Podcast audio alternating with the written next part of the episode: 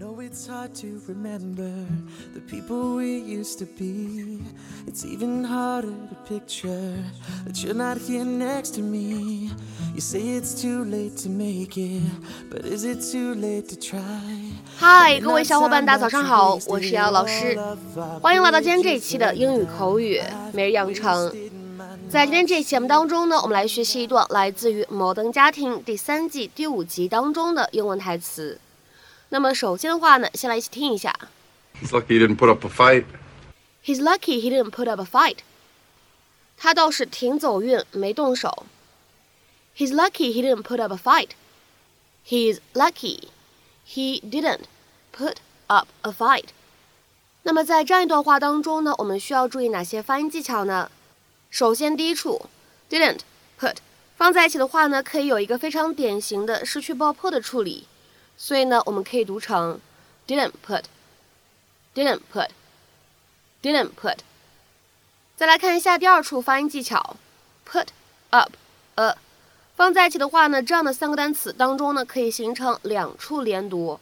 而第一处连读当中的话呢，我们说美式发音里面呢，还是一个 flap t，是一个闪音的处理。所以呢，这样的三个单词 put up a，我们呢可以连读变成 put up。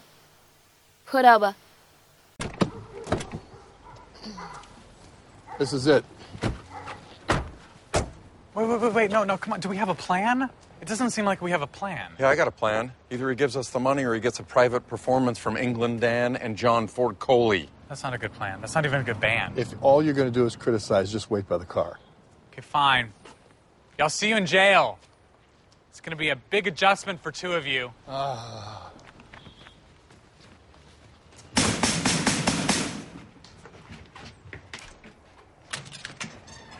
Yeah? You Peter? What do you want? You know Haley Dunphy? You owe her $900? We're here to collect. You dig? I tried to call that girl like 10 times, but her voicemail was always full. That does sound like Haley. So how are you going to make this right? You guys want the money, right? That's fine. I don't need any hassle. Hold on, I'll just I'll grab it.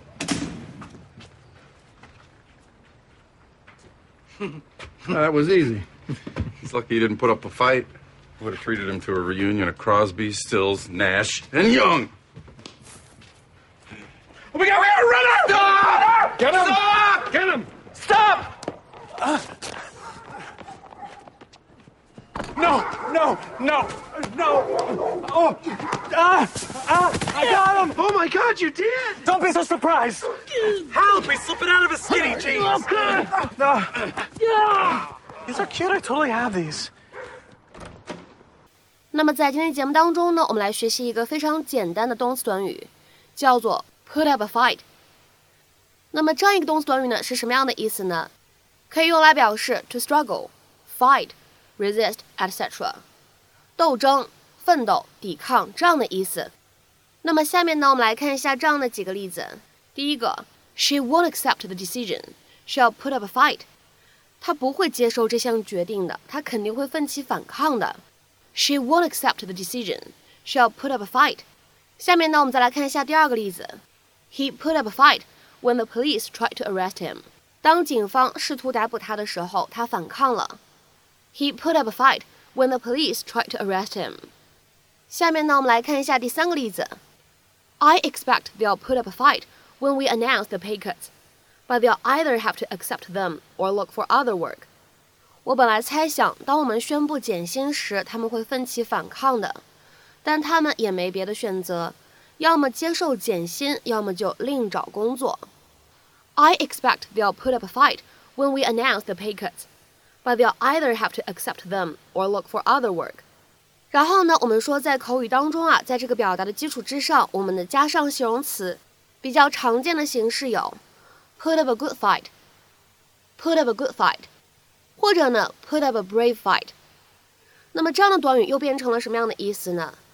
To make a brave or valiant effort against someone or something, especially when outmatched or unlikely to succeed。在困难的情况下，英勇的斗争、顽强的斗争这样的意思。比如说呢，下面呢，我们来看一下这样的几个例子。第一个，Our team put up a good fight。我们队打得很顽强。 Our team put up a good fight。再来看一下第二个例子，They put up a good fight against a more experienced football team。面对一支更有经验的足球队，他们打得很顽强。They put up a good fight against a more experienced football team。下面呢，我们再来看一下这样一个例子：They put up a good fight, but they never really had a chance to defeat us。他们进行了顽强的斗争，但从未真正有机会击败我们。 They put up a good fight, but they never really had a chance to defeat us。那么在今天节目的末尾呢，请各位同学尝试翻译以下句子，并留言在文章的留言区。该队奋力拼搏，但最后还是被打败了。该队奋力拼搏，但最后还是被打败了。那么这样一段话应该如何去使用我们今天讲过的这样一个表达去造句呢？期待各位同学的踊跃发言。我们今天这一期我们的分享呢，就先到这里。See you next time.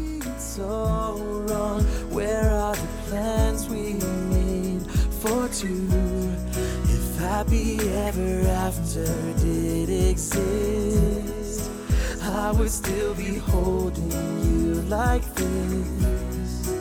All those fairy tales are full of shit. One more stupid love song, I'll be sick.